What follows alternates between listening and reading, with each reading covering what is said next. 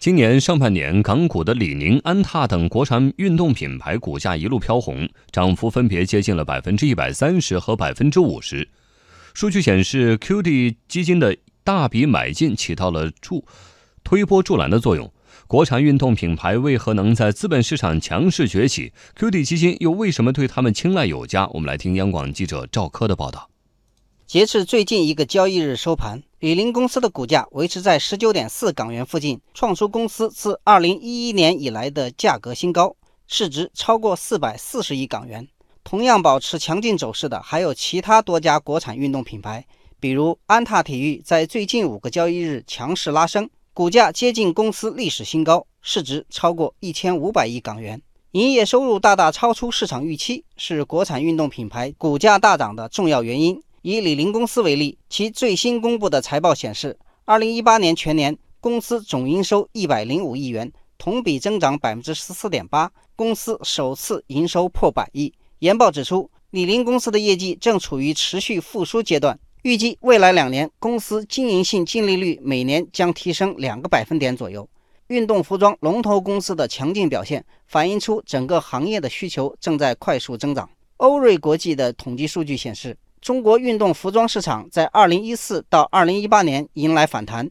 市场规模逐年攀升。2018年，中国运动服装市场规模突破400亿美元，同比增长19.5%。市场分析人士预计，未来五年中国运动服装市场的复合增速将超过10%。2023年，市场规模将达到659亿美元。市场前景看好，自然会引来机构投资者的关注。QD 基金披露的第二季度报告显示。嘉实海外中国 QD 基金二季度首次将李宁公司调入核心股票池，李宁公司成为这家 QD 基金的第十大重仓股。多只 QD 基金在第二季度也突然看好安踏、李宁等公司，比如博时亚太 QD 将安踏体育列为其第十大重仓股，而中银全球策略则将李宁公司列为第三大重仓股。华夏大中华 QD 基金将李宁买进至基金的第七大重仓股。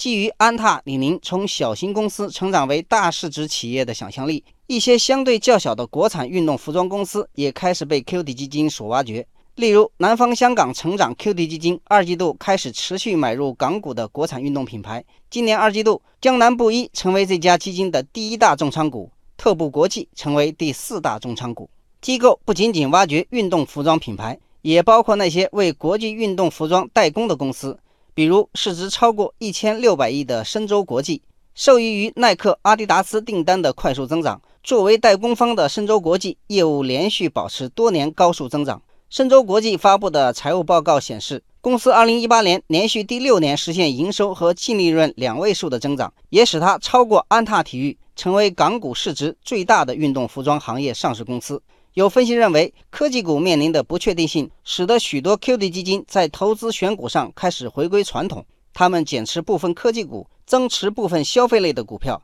将风头正劲的国产运动服装公司变成了自己的核心资产。